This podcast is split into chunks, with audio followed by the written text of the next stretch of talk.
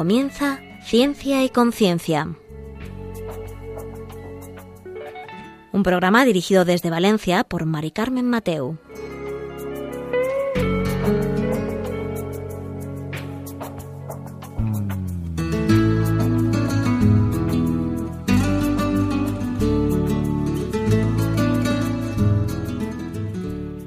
Buenas tardes, queridos oyentes. Aquí estamos un miércoles más a pie de cañón en Ciencia y Conciencia un programa que hacemos desde el Observatorio de Bioética de la Universidad Católica de Valencia. Y hoy eh, tengo una sorpresa, y es que hace unas semanas hicimos el programa eh, con un doctor en psicología que nos hablaba de trastornos de conducta alimentaria, de TCA, y le pedimos que, claro, nos abriera, entre comillas, ¿eh? y entiéndanme, un melón sobre pues toda esta utilización de redes sociales que luego al final nos hacen sufrir y nos llevan a, tener bueno, pues ciertas conductas o, emociones que no sabemos gestionar. ¿no?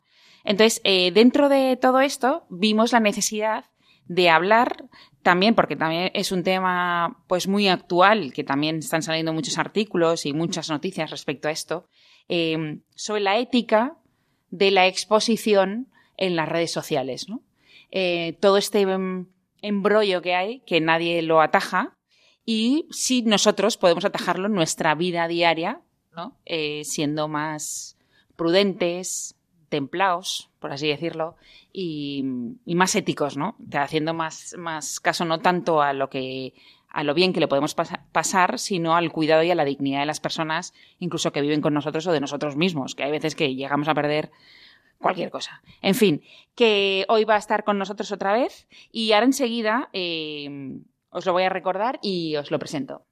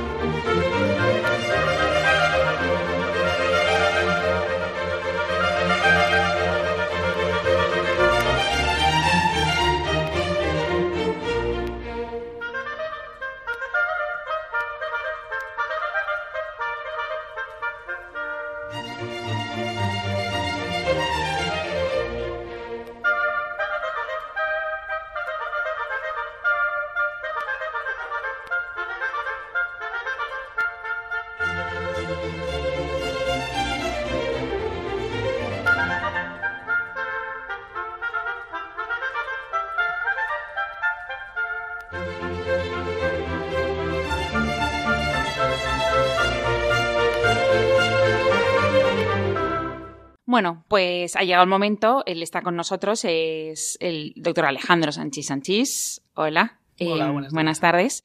Eh, les recuerdo que es eh, doctor en psicología, es profesor de la Facultad de Psicología y además dirige una unidad infanto-juvenil aquí en la Universidad Católica de Valencia. En el anterior programa nos hablaste sobre los trastornos de la conducta alimentaria y claro, y vimos, por así decirlo, rayos o destellos de que algo puede también ir por ahí, ¿no? De ser la base de algunos de problemas o trastornos. El tema de las redes sociales. Ya nuevas tecnologías me parece raro usarlo. sí, no son tan nuevas. sí.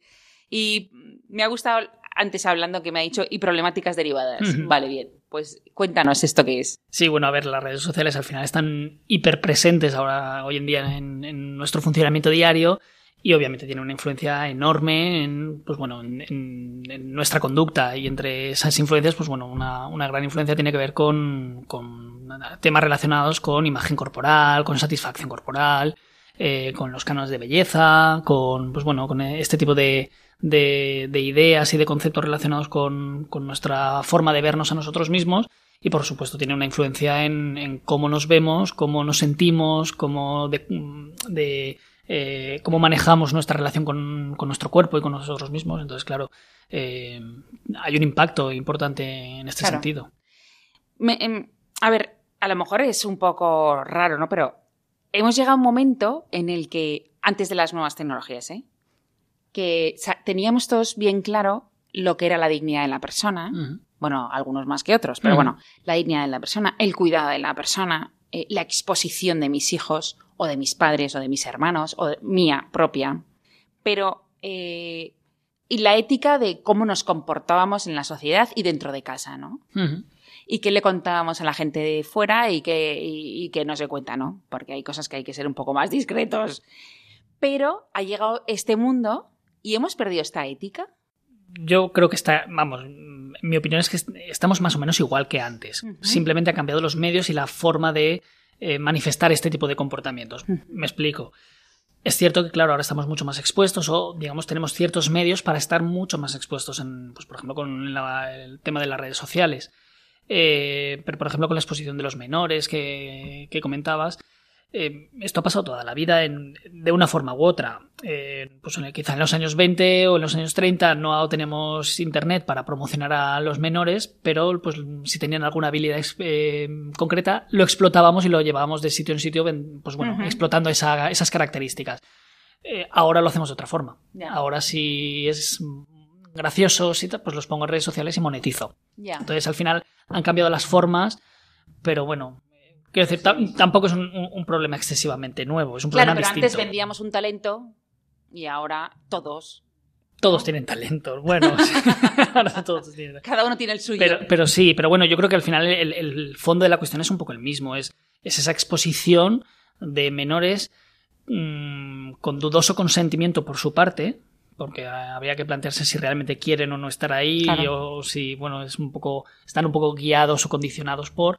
Eh, para, de alguna forma, beneficio de, los, de sus padres, claro. en este caso.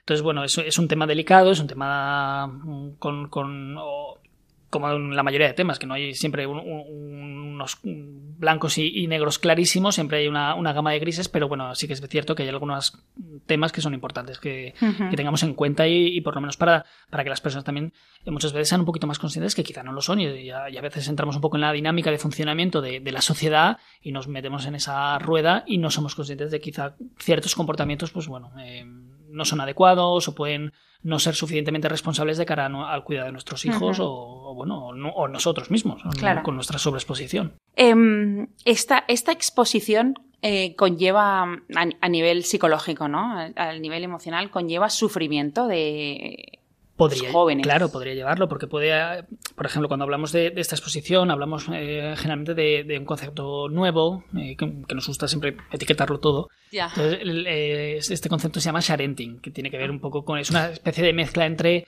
eh, share, que es compartir, y parenting, que tiene que ver con la con crianza, con la parentalización.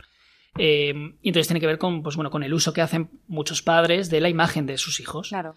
Eh, esa exposición en redes sociales, que bueno, pues bueno, en algunas ocasiones, pues bueno, va asociado a, pues a, monetización, a ganar dinero, a, pues bueno, a conseguir ciertos privilegios, eh, regalos, etcétera, muchas promociones. En, mm. otras ocasiones simplemente es, mm, pues bueno, mm, compartir porque me apetece que todo el mundo vea lo guapo que son mis hijos, por ejemplo, sin, más pretensiones que estas. Eh, pero claro, esto puede suponer un, problema en muchos sentidos para los menores. Por ejemplo, eh, exponerlos o, mostrarlos en situaciones vulnerables. Pues, por ejemplo, una rabieta, eh, pues, situaciones eh, que pueden ser cómicas para los padres, pero a lo mejor para el niño pues, no es tan cómica. Pues, por ejemplo, se, se observa muchas veces eh, hay muchos vídeos circulando pues, de menores que están pues, en, no sé, en la ducha, eh, haciendo sus necesidades, su, primera vez en el baño. Mira qué, gracioso. Y lo comparto en Instagram para que lo vea todo el mundo. Con los riesgos que esto puede asumir, pues por ejemplo, eh, de personas que utilizan esta imagen con, fines relacionados con, por ejemplo, con, con pedofilia. claro, esto es un riesgo importante, pero sin, sin llegar tampoco a esos extremos, que los hay y que es importante que los tengamos en cuenta, porque al final la huella digital queda y la imagen mm, pues se puede rescatar en cualquier momento y no, y no borrarla, o es muy difícil. Eh, luego tenemos situaciones mm, quizá más cotidianas, pues por ejemplo grabar en una situación quizá incómoda o, que al adulto le puede parecer graciosa y que esto sirva para que otros compañeros, otros vean el vídeo y, pues bueno, utilicen esa imagen, pues por ejemplo, para acosar o para burlarse del de, menor porque, pues bueno, ha salido en, un vídeo pues haciendo una cosa graciosa. Claro, esto puede llamar al bullying, claro. Claro. En el mm. colegio, mm. perfectamente. Mm. De hecho, otro de los riesgos que tenemos con, con este uso de redes sociales no es un riesgo es decir, no es una problemática nueva en cuanto al, al fondo, que tiene que ver con el acoso escolar o con el bullying, pero sí tiene que ver, sí, digamos que lo que ha cambiado son los medios, es cómo se hace. Entonces ahora, pues bueno, la utilización de, del WhatsApp, de Instagram para eh, acosar, para instigar, para pues, bueno, realizar todo este tipo de conductas de, de, violencia hacia, hacia otras personas, pues bueno, esto se ha incrementado en cuanto a la a, los medios con los que usa y además porque el medio es un medio, eh, digamos que, muy facilitador para este tipo de conductas. Porque antes el acoso generalmente solía quedarse dentro de las puertas del instituto o del colegio. Ahora, como tengo el móvil, lo puedo hacer 24 horas. Claro. Claro, antes el acoso se quedaba en el cole y hasta el día siguiente no lo volvía a vivir. Mm. Claro, era, o era más difícil, o, a no ser que me lo cruzase por la calle. Ahora no, es que ahora lo tengo constantemente. En, eh, además, con otras, otras formas. Por eso digo, no es algo nuevo en cuanto al, fondo, sí en cuanto a las formas. Claro. Entonces ahí, si encima como padres exponemos, claro, les hacemos un flaco favor. Claro. Podemos eh, generar conductas, pueden ser situaciones de riesgo para que, pues bueno, que se incrementen este tipo de situaciones en algunos menores o se desencadenen. Es decir, esto es un factor de riesgo. No, estamos diciendo que todos los que eh, los padres que pueden exponer a sus hijos en alguna situación, pero bueno, es una, es una es una situación a contemplar y a tener en cuenta para a la hora de ser responsables con la imagen que hacemos de nuestros hijos en redes sociales o en medios públicos donde todo el mundo puede tener acceso. Incluso aunque estemos hablando de cuentas privadas, por ejemplo, tener Instagram con una cuenta privada donde solo es eh, tengo sé quién ve mis cuentas, no deja de ser una imagen que mm, al final se queda en una red social y es de dominio público, entre comillas. Mm, porque al final la imagen es de Instagram. Ya, y puede hacer lo que quiera con ella. Claro, ya no es nuestra, entonces ya digamos que tiene, tiene cierto riesgo el, que esté ahí.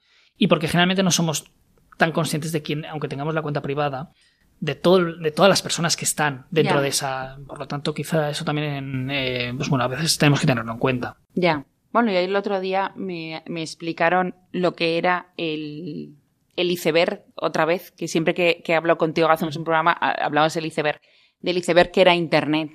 O sea, Internet solo conocemos eh, la puntita. Y todo lo de abajo es el Internet negro. No sé cómo se llama. La dark web. Eso, la dark web, exacto. Que es todo lo oscuro, ¿no? Y ahí es donde se mueve todo. Claro. O sea, que ese es mucho más, o sea, ahí se mueve mucha más gente mm. que lo que conocemos, ¿no? Mm. Y entonces, claro, y que ahí pueden funcionar fotos de los de arriba, mm. que son fotos totalmente inocentes y que de una vía normal, pero que se cogen claro. y luego se venden y ya están en la dark web, en la parte oscura, que ahí ya es puro delitos. porque sí, sí. Por eso es oscura, porque ahí es donde se hace todo, ¿no? Claro. Entonces, Claro, aquí eh, no se trata tampoco de demonizar que, pues bueno, que haya familia, padres que, que, suben alguna foto de sus hijos, sino de ser por lo menos conscientes y responsables de qué subimos, con qué frecuencia, de qué forma, mm, pues para tener en cuenta que, bueno, hay ciertos riesgos de, exponer a los menores a, este tipo de, Que no vayan con el uniforme del colegio para que no sepan qué colegio es. Claro. que no o el parque. Claro por ejemplo sobre todo con los menores pues tenemos que tener en cuenta que muchas veces fotografiamos eso con ciertos indicadores que pueden dar cierta luz de, pues bueno, el colegio al que van, la frecuencia con la que van, el sitio donde frecuentan. Y claro, esto. El tipo de fútbol. Claro, claro. Y esto, mm, pues bueno. Em, puede tener consecuencias importantes y es importante que lo tengamos en cuenta. Ya, ya. Em, eh, bueno, hemos comenzado hablando de si es ético o no em, esta huella o este uso que hacemos de nuestros hijos, ¿no? No sé si llamarlo el uso digital no sé, mm. qué hacemos de ellos, porque al final los usamos sí, sí. digitalmente para sacar un lucro. Exacto.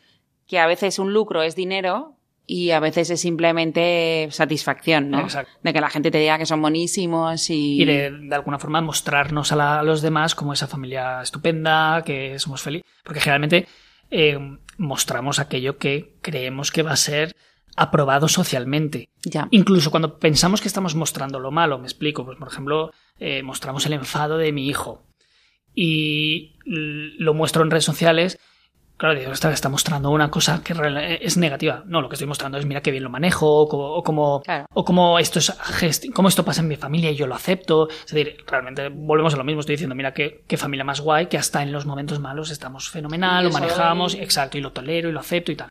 Claro, no, no, no, mostramos momentos de vulnerabilidad eh, personal. Quizá de nuestros hijos sí.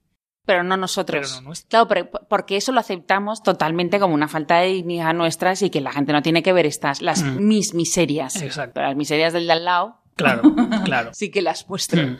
Bueno, eh, vamos a escuchar un poco de música, le damos un poco de vueltas al tema, porque también quiero que nos digas pues el riesgo, la protección, también la prevención, eh, dónde nos lleva, dónde no nos lleva y cómo podemos hacer un buen uso eh, de las redes sociales, pero iba a decir nuestro.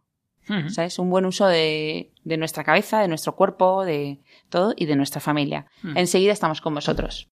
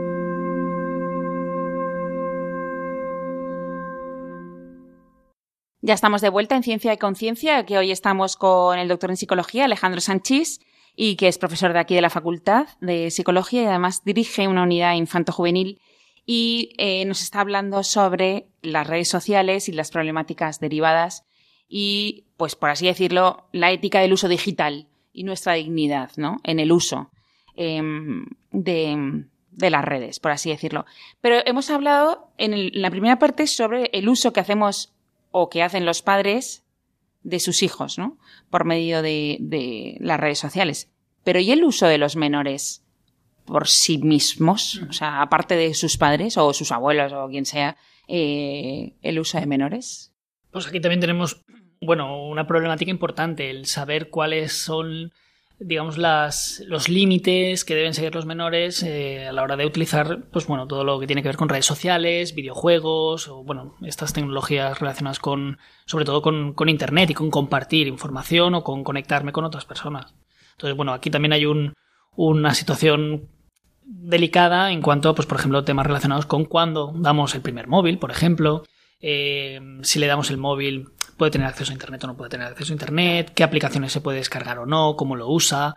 Eh, luego también, por ejemplo, con videojuegos, mm, puede comprar o no por Internet o, a través de, la plataforma de, la, videoconsola.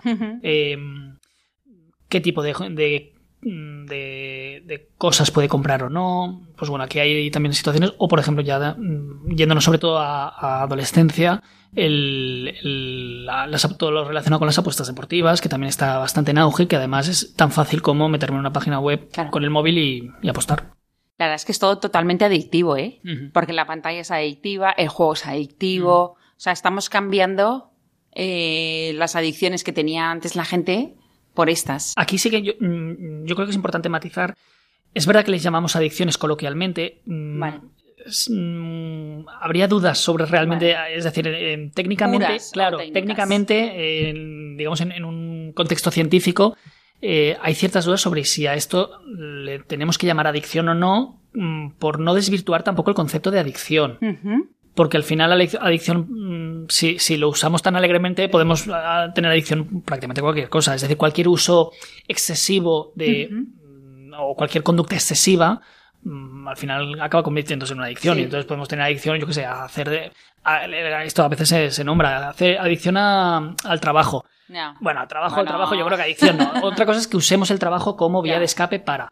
Pero de ahí a ser adictos, igual. Entonces eh, sí que es cierto que con los videojuegos eh, lo que nos encontramos es un, uso inadecuado de videojuegos en muchos menores, donde hay comportamientos excesivos, mm, sobre comportamientos por exceso, es decir, pues pasarme muchas horas jugando a videojuegos, eh, dedicarle más tiempo a los videojuegos que a otro tipo de actividades que quizás serían más importantes, mala gestión o frustración cuando me prohíben jugar o cuando llevo tiempo sin jugar. Claro, esto a veces dices, pues ostras, esto parece el síndrome de abstinencia. Entonces, claro, esto da la sensación de que, de que mm, tiene comportamientos que se asemejan a lo que podría ser una adicción. Pero analizándolo, mm, digamos, más en detalle, sí que es verdad que hay diferencias con respecto, por ejemplo, a adicciones eh, eh, a sustancias, adicción a algún tipo de droga, o, por ejemplo, lo que sí que tenemos muy, mucho mejor estudiado y, más, y, sí que es catalogado como adicción, sería la adicción a, por ejemplo, al juego, a la ludopatía. ¿Vale? Juegos, por ejemplo, de azar, etcétera. Eh, ¿El uso de las redes sociales en menores nos quita la capacidad de lectura? No necesariamente, no. Em, es cierto que tenemos que entender que la forma de, funcionar con, em, con, las pantallas es un digamos que es una, estimulación pues muy rápida muy atractiva muy muy eh, pues bueno muy, muy muy gratificante en tiempos muy cortos y esto sí que es verdad que puede tener cierta afectación en cómo nos enfrentamos a, luego a otras situaciones a nivel atencional. Eh, pero porque nos acostumbramos a necesitar estímulos a ese nivel. Entonces luego nos cuesta, por ejemplo, más ponernos a leer o a hacer otro tipo de actividades donde necesitamos pues, un poco más de reposo porque la estimulación no es tan, tan, tan rápida. Pero igual que nos eh, aprendemos a funcionar de una forma, podemos aprender a funcionar de otra. Es decir, no, es que haya una alteración. claro, no es una alteración que ya digas, ostras, pues he perdido mi capacidad de lectura, de concentración. No, podemos volver a entrenar. Lo que pasa es que supone un esfuerzo importante porque es mucho más reforzante ver algo en la pantalla con estímulos como esto, por ejemplo, a los menores, ¿por qué les atrae tanto en las pantallas? Ostras, porque, porque es que son estímulos visuales rapidísimos, eh, cambiantes, muy atractivos. Claro, esto es mucho más que estar sentado en el sofá leyendo, porque es mucho más despacio, tengo que ejercer un, esfuerzo mental mucho más, eh, eh, pues mucho más intenso y entonces esto cansa un poquito más.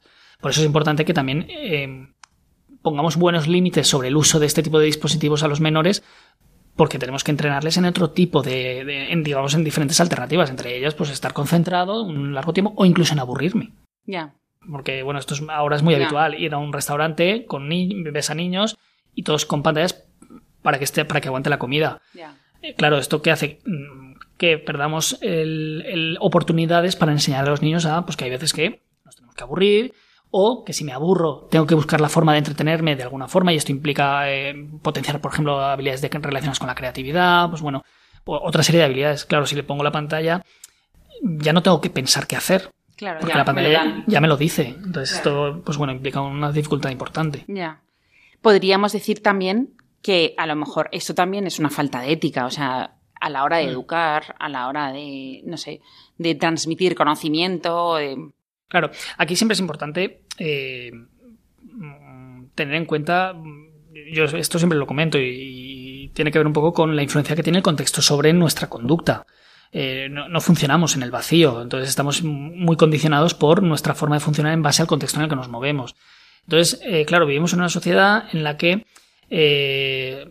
nosotros mismos, los adultos, funcionamos casi casi de esta forma, rápido, con necesitamos cosas ya, inmediatas, no toleramos la espera, queremos todo para ayer. Claro, no, no podemos estar funcionando de esta forma y luego exigirles a los niños, no, tú aburrete un ratito. Ya. Claro, entonces nosotros mismos ya no funcionamos así o, no, no, no, queremos forzarnos a funcionar así pero queremos que los niños lo hagan. Entonces muchas veces lo que hacemos es lo que a nosotros nos funciona. Entonces a mí no me funciona quererlo todo para allá y el niño se está aburriendo, le doy esto porque sé que enseguida calma. Y si a él le funciona a mí también. Y muchas veces no pensamos mucho más allá de esto. Ya. Entonces a veces también un poco el, funcionamiento rápido del día a día no nos, no, nos hace parar a reflexionar de, qué otras alternativas tengo para, hacerlo. Luego también el contexto castiga mucho es decir, aquí, por ejemplo, decimos mucho, ostras, es importante que los niños se aburren. Y si se aburre y protesta un poco, pues que proteste. Pero claro, ¿cuántas veces pasa de ir a un restaurante que haya un niño montando un poquito de... Y ya no, haciendo un poco lo que hace un niño y que la gente de las mesas de al lado mire mal, diga... Entonces, claro, al final también eh, toleramos poco que los niños sean niños. Claro. Que hagan las cosas de las niños. cosas de niños. Claro, entonces esto al final eh, dificulta también que, los padres pues mm, se expongan a, claro. a que los niños se aburran, a que a veces se enfaden, a que es como a veces vas a misa y, tu hijo se está comportando pues como lo que es un niño y siempre... Mm. Oye, ¿no es mejor que no lo traigas? Oiga, no. Claro, Quiero que tenga un hábito y que haga lo que tiene que hacer cuando sea... Claro, pero entonces, ¿qué hacemos? Pues como esto nos genera mucha incomodidad, mucho malestar, pues mira, le pongo el móvil mm, que está sentadito en misa, se pone los casos, él está aquí y claro, al final vamos de alguna forma saltando los baches conforme vamos pudiendo. Entonces, claro, eh, es difícil, es decir, es un tema complejo, es un tema que, requiere paciencia, cada, además cada caso requerirá sus estrategias distintas, no, lo que le funciona a uno le va a funcionar al otro, entonces al final es, eh, pues bueno, pero sí que es algo por lo menos que debe, debe hacernos reflexionar y parar para ver qué estrategia es la mejor para nuestra, nuestra familia. Em, es, es, preocupante cuando has dicho lo del juego, porque no te das cuenta, pero si, si te fijas un poco, cuando ves un partido especialmente de fútbol, ¿eh? En la televisión enseguida sale lo de las apuestas. Y dices, uy, pero si yo no... Um, es, algo habitual. y entonces se ve como normal. Entonces, claro, si tú estás con menores, tú a lo mejor porque tienes eh, un poco más de uso de razón, pero también a los adultos nos pasa. Va, venga, va. Mm, vemos entre varios de la familia este partido y de repente uno dice, a que no hay, a que no hay. Y empiezas y empiezas y empiezas y dices, ostras, que he caído, ¿no? Aquí tenemos que tener en cuenta varias cosas. En primer lugar, lo normalizado que tenemos eh, el, juego. de azar. Ah. En general, las apuestas también, pero el juego de azar. Ya. La lotería. Ya. Jugamos a la lotería. Ya. Y, además, ya no es que esté normalizado, es, eh, casi un ritual y una tradición. Eh, la lotería es un juego de azar exactamente igual que el resto. Obviamente, es, eh, tenemos que tener también lo mismo, en cuenta el contexto en el que se desenvuelve la lotería. Es un contexto en el que generalmente la mayoría de nosotros no estamos adictos a, jugar a la lotería. Eh, hay personas que sí, pero generalmente la mayoría lo, entendemos como algo, pues bueno, casi casi sin ni siquiera esperanzas para de, ayudar a alguien. Hoy he creado esto para financiar esto. Hoy y sin esperanzas de ganarla. Claro, claro. La juego porque pues porque toda la vida he jugado, porque yo, mm, no sé, tengo lotería de la falla, pues yo te compro claro, es que es Y al final, eh, digamos que también entra dentro de otro tipo de rituales eh, culturales en los que estamos metidos. Pero bueno, no deja de ser un juego de azar que, que hemos normalizado y que hemos aceptado como algo que está bien. Claro, esto lo hemos normalizado, está bien, por lo tanto, el mensaje al menor es más, es un poco contradictorio. Ya. Mm. Esto sí y esto no. Claro. Y luego ya entramos a, tú lo has comentado muy bien, a los, cuando ya hablamos de apuestas, eh, el apostar también se vive como algo bastante natural y bastante normalizado y en temas deportivos todavía más. Sí que es cierto que tenemos una... Eh, el gobierno tomó una muy buena medida prohibiendo, eh, porque tú comentabas los anuncios que salen en, las, en los partidos deportivos, esto lo se ha prohibido y se ha, se ha regulado muy bien todo el tema de la publicidad, porque, porque esto sabemos, por la evidencia científica que tenemos al respecto, que la publicidad que se hace sobre el tema de las apuestas deportivas es un factor de riesgo y sobre todo para menores enorme para que inicien el juego. Por lo tanto, limitar todo lo que tiene que ver con esa publicidad y esa, claro, al final, que cada cinco minutos te salga un cartelito de, oye, apuesta esto, fíjate lo que puedes ganar, fíjate tal. Claro, eh, esto es muy goloso y si ya los adultos muchas veces nos cuesta decir, ostras, es que esto está, esto está hecho. Claro, un menor con acceso a Internet, con relativa facilidad para tener acceso a una cuenta o a cierto dinero en, digamos en digital, en una cuenta, eh, en una tarjeta. Claro. Eh, pues claro, la, posibilidad de, apostar es, facilísima y no hay ningún tipo de control. Porque el único control es que cuando te registras en la página te preguntas si eres menor de edad. Bueno. Y es tan fácil como decir que no. Claro. Aunque sea verdad. Claro. No hay ningún control. Claro, entonces esto supone un riesgo importante y, claro, volvemos a lo mismo. Es que a veces em, se apuesta en eh, apuestas con tu padre, con tu madre. Claro, es que, ostras, qué divertido. Vamos a hacer, vamos a apostar a este partido. Lo hacemos más interesante. Hay ese, ese punto de riesgo de que es muy atractivo, ese punto de gratificación cuando ganas. Claro, esto, esto tiene un poder adictivo muy potente, muy potente. Em, y claro, esto supone un riesgo para los menores donde, pues bueno, em, no se penaliza ni se ni se ve mal que se haga este tipo de conductas.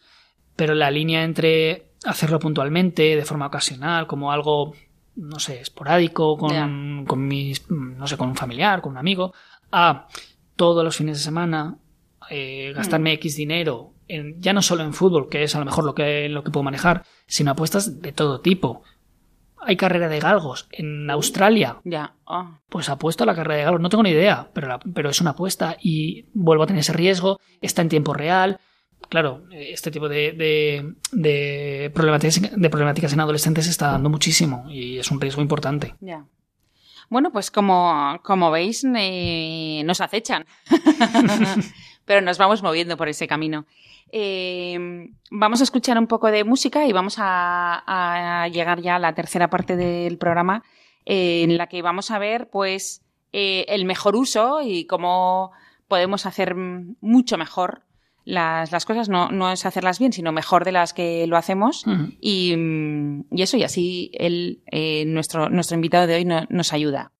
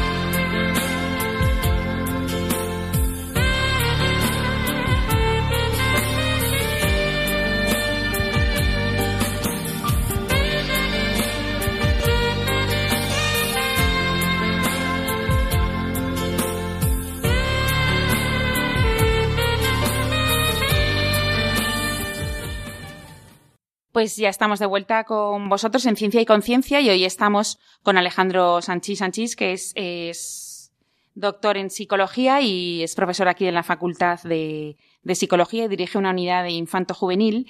Y hoy estábamos hablando sobre las redes sociales y las problemáticas que nos derivan. Eh, hemos hablado sobre la ética del uso de los niños o de nuestras familias, ¿no?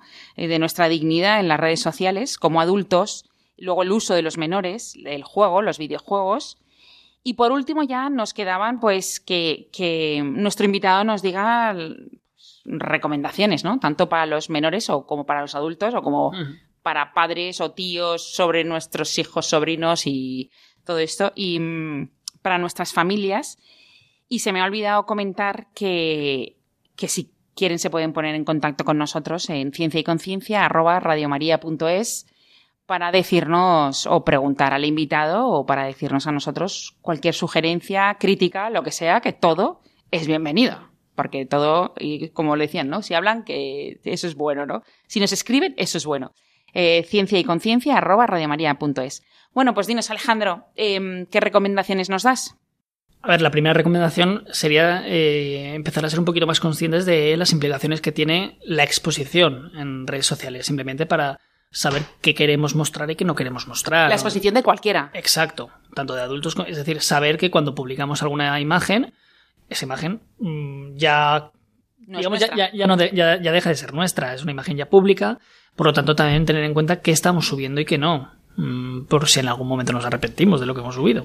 Claro, cuando ya nos vamos al tema de menores, con todavía mucho más, hay que poner todavía mucho más el, el, foco en los riesgos que entraña eh, exponer a los menores a, ciertas publicaciones eh, por los riesgos que entraña, eh, pues por ejemplo, a nivel de, que otras personas puedan querer hacerles daño o utilizar su imagen para eh, fines mm, pues, delictivos o de algún tipo de, eh, pues de problemática un poco, más grave, pero también para la, la, digamos, la propia vulneración de, de, los propios derechos del menor en cuanto a pues, privacidad, a que puedan sufrir algún tipo de, de acoso por medio de redes sociales o simplemente la vergüenza del ser expuesto en un sitio donde no quiero estar o donde luego cuando sea un poquito más mayor. Claro, y vea eso, no me hace gracia. Claro, a lo mejor ahora es muy gracioso que soy un niño de dos añitos que no opino, pero cuando tengo 15, 20, vuelvo a ver la imagen y claro. Que lo tenga cualquiera, que sabe que me conoce y... Esto, por ejemplo, eh, puede parecer una, una... Bueno, pero esto no suele pasar. Bueno, ¿cuántos vídeos virales de niños pequeños hemos visto? Que seguramente cuando se hagan mayores, a lo mejor muchos de ellos dicen, ¿a, qué mala hora me han hecho... Soy, soy un, un meme. Ya, claro, claro, los, los, hemos visto por ahí, claro. Eh, estoy en todos los móviles de todo el mundo haciendo una cara rara. Ya, y ya tengo 15 años y ahora en el colegio siguen usando mi cara y encima la usan para, para burlarse de mí. Claro, claro. muy difícil de, de, borrar. Entonces, tener un poco en cuenta eh, esta exposición, pues bueno, los riesgos que entraña para la hora de, de plantearnos subir algún tipo de publicación con algún tipo de imágenes en este sentido, pues bueno. Se me ha, se me ha olvidado preguntarte antes, bueno, más que que preguntarte, que lo hemos comentado fuera de micros, eh, no es movimiento, pero sí que hay ahora algunas influencers que sacaban hijos, se han tirado para atrás. Exacto. Hmm. Eh, sí, bueno, esto ha pasado con una de, estas... Em, de... Da igual, no digas el nombre. no, iba a decir el, el, nombrecito que les ponen, que son ah. Instamamis. Ah, Instamamis. Instamamis les ponían. Ya. Eh, donde, pues bueno, alguna de ellas sí que, sí que ha, pues bueno, se ha dado cuenta de, los riesgos que entraña el, sobreexponer a sus hijos en redes sociales, además con un carácter monetario eh, y digamos de, publicidad y de, generar eh, interacciones con su cuenta, que es, pues bueno, al final reporta un beneficio propio. Eh, pero bueno, todo lo que entraña pues esa sobreexposición de sus hijos. Entonces, pues bueno, ha decidido parar, ha borrado todas las publicaciones y se ha puesto en manos de, de profesionales para intentar borrar esa huella digital de los menores y que bueno, ya no solo elimino la publicación, sino trato de, que esa publicación, de que esa imagen desaparezca de la web, que eso es algo esa imagen, claro, porque se la habrá descargado un montón de gente y, como eso es inevitable. Es decir, la imagen que se haya descargado una persona y la tenga guardadita en su ordenador, eso ya es inevitable.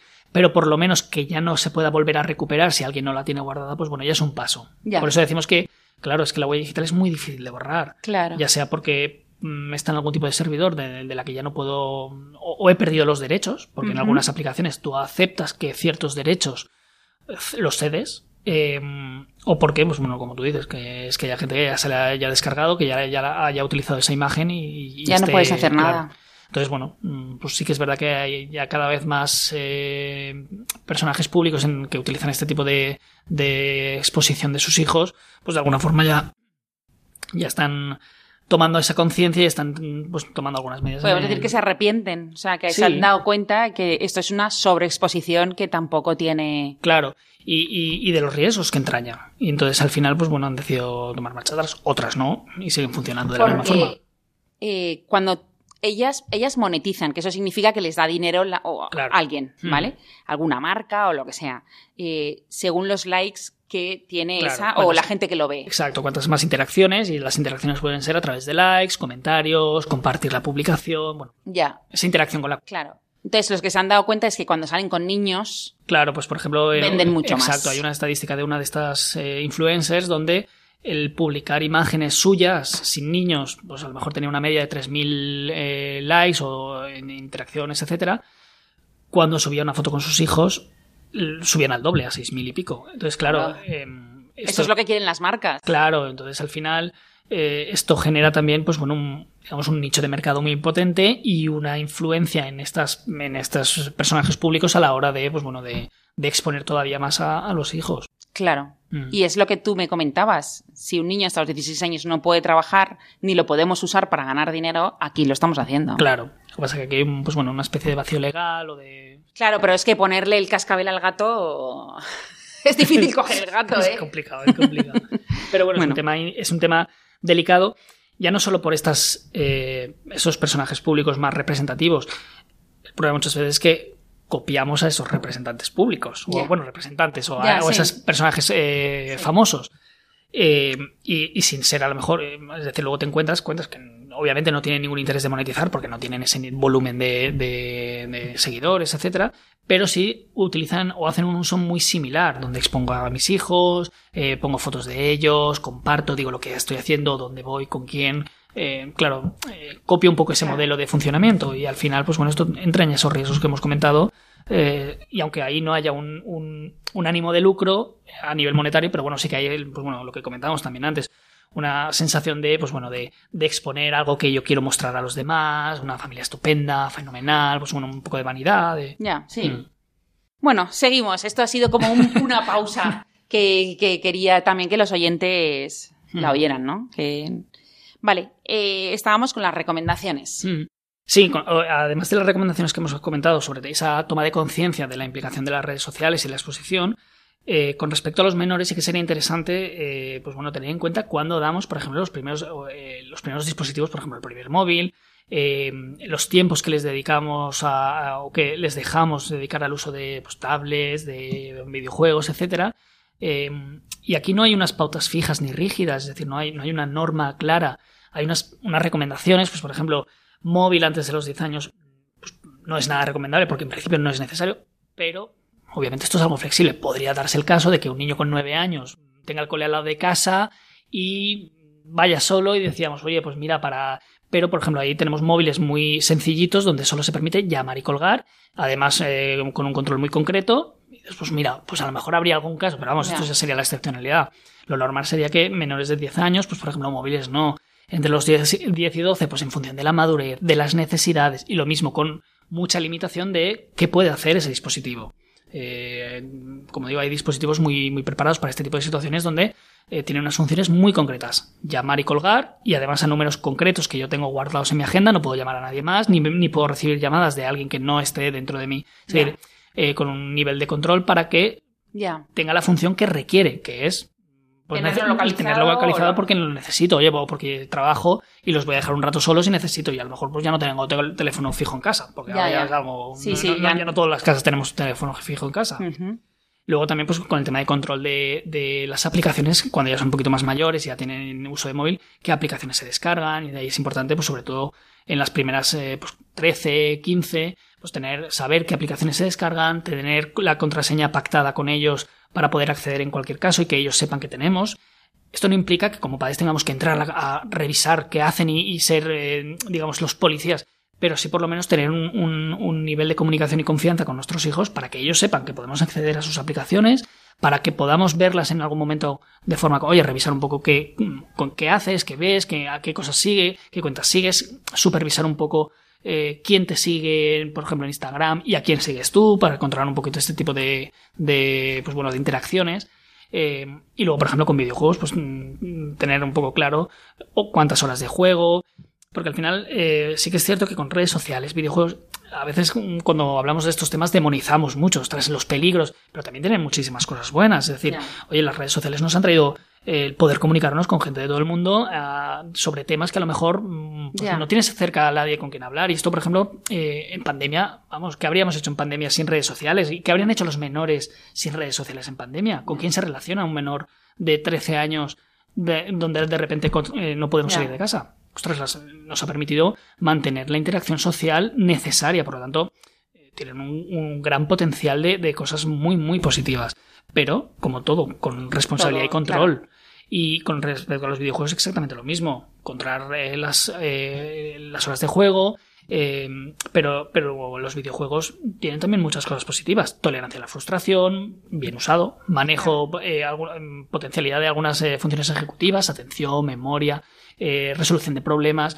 pero claro, esto es como todo. Cualquier comportamiento en exceso, pues contrae problemas. Por lo tanto, jugar en exceso a videojuegos como jugar en exceso a no sé, a cualquier deporte, va a ser problemático. Y al final eh, la clave un poco es encontrar ese punto de equilibrio entre el, pues bueno, el, el, poder practicar algún tipo de actividad o utilizar algún tipo de dispositivo y poder compaginarlo con otra serie de, de circunstancias. Porque al final muchas veces el problema de el uso o el abuso de videojuegos, redes sociales, no es tanto lo que estoy haciendo, sino lo que estoy dejando de hacer. Yeah. Porque mientras estoy jugando 12 horas a un videojuego, no estoy quedando con mis amigos, no estoy haciendo deporte, no estoy eh, Claro. estudiando, no estoy haciendo otro tipo de actividades que sí que van a aportarme muchas cosas. Entonces muchas veces no es tanto lo que hago, sino lo que, lo que no hago. Lo que dejo de hacer. Claro. Claro. Y yo antes también eh, estaba pensando, cuando tú nos decías eso, incluso eh, no usar los videojuegos para tener a los niños tranquilos. Por ejemplo, claro. el- Porque luego ese monstruo nos come. Claro, el- por ejemplo, eh, los tengo en la por la tarde y han hecho los deberes. Se aburre, pues le pongo la tablet. Porque si no viene, me dice no sé qué, y yo a lo mejor no puedo. Claro, volvemos a lo mismo. Esto es muy fácil decirlo desde, pues, bueno, Ya, sentaditos aquí, sin. Pero luego, claro, la- las circunstancias personales de cada familia son, son distintas. Y hay veces que. Es que. Es que teletrabajo, tengo que estar trabajando y mi hijo de 5 o 6 años está con ganas de. Pues oye, no, Hombre, claro, es un tiene- niño claro, y tiene- marcha. Claro, entonces viene, eh, chilla, hace ruido, le pongo la tablet y lo tengo callado. Ya. Claro, tenemos que entender que hay familias, es que este va a ser el único recurso porque no tengan otra opción. Entonces, lo que tenemos que intentar es que eso sea lo menos posible, intentar luego mm, eh, generar mucha variación de actividades, darles otras alternativas, pues bueno, intentar buscar otras soluciones. Pero bueno, que, te- que sepamos que esto, que esto ocurre y esto está Claro, ahí. claro. Pero siempre intentemos buscar otra opción. Claro. Será más difícil, Claro. Más Mm. costosa, nos costará esfuerzo, pero a lo mejor es mejor Claro. para él. la idea, un poco transmitiendo todo lo que hemos comentado hoy en el programa, no es, no es tanto que la gente escuche y diga, ostras, me siento culpable porque No. me siento identificado y yo hago esto o no hago esto, sino eh, tomar un poco de conciencia para ver dentro de las posibilidades qué cambios podemos empezar a introducir. Claro. Sí.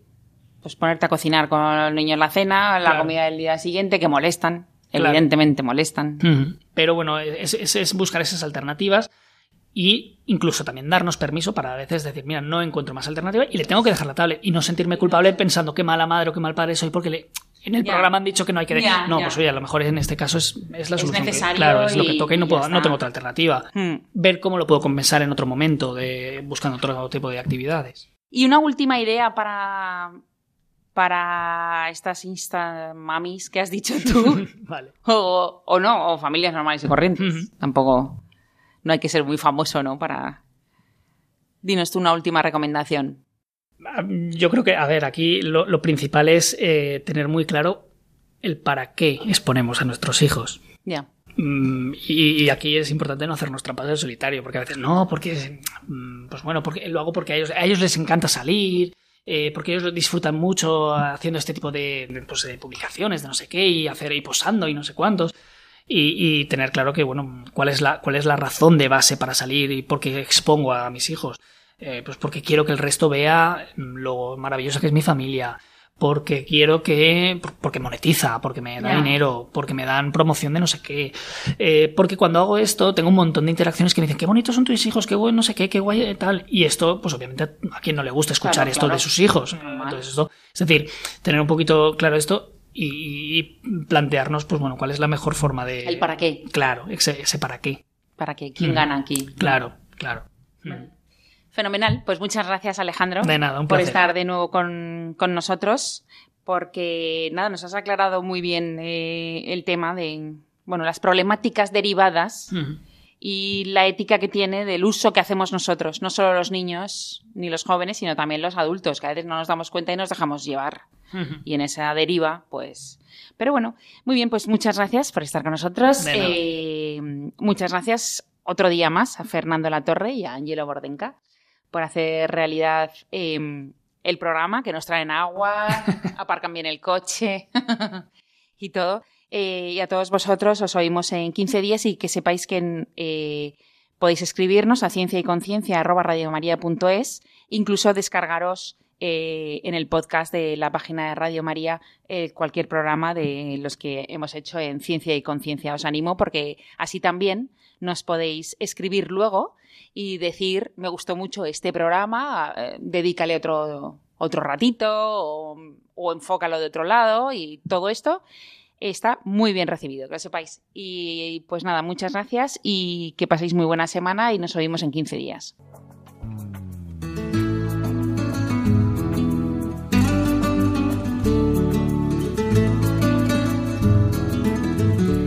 Finaliza así en Radio María Ciencia y Conciencia, un programa dirigido desde Valencia por Mari Carmen Mateu.